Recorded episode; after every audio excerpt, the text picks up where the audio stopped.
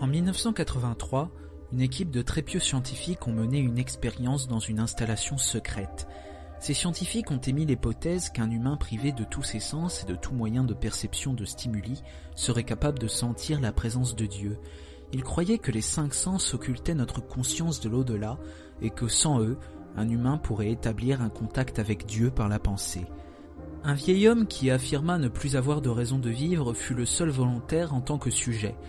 Afin de le purger de ses cinq sens, les scientifiques ont exercé sur lui une opération complexe, durant laquelle chaque connexion nerveuse sensorielle au cerveau a été coupée chirurgicalement.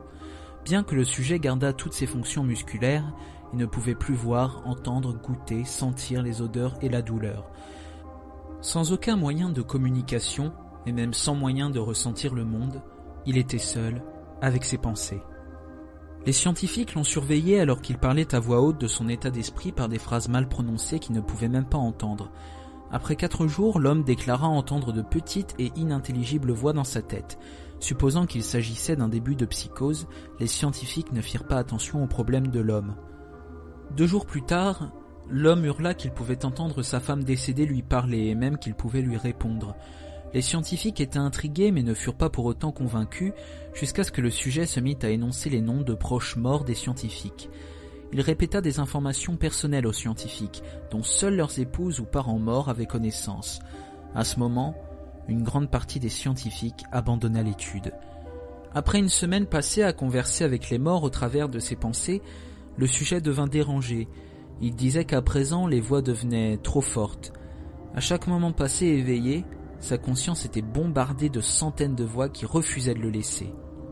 Il s'élança souvent contre les murs, essayant de ressentir de la douleur. Il supplia les scientifiques de lui administrer un sédatif afin d'échapper aux voix dans son sommeil. Cela fonctionna trois jours durant, puis il eut des terreurs nocturnes sévères. Le sujet dit de façon répétitive qu'il pouvait voir et entendre les morts dans ses rêves. Seulement, un jour plus tard, le sujet commença à hurler et à se griffer les yeux, espérant ressentir quelque chose du monde physique. Le sujet, hystérique, dit alors que les voix des morts devenaient assourdissantes et hostiles, parlant de l'enfer et de la fin du monde. À un moment il cria Pas de paradis, pas de pardon. Pendant cinq heures de suite, il continua à supplier d'être tué, mais les scientifiques étaient convaincus qu'il était sur le point d'établir un contact avec Dieu. Après un autre jour, le sujet ne pouvait plus prononcer de phrases cohérentes. Apparemment fou, il commença à s'arracher des morceaux de chair de son bras. Les scientifiques foncèrent dans la chambre de test et l'attachèrent à une table afin qu'il ne se tue pas.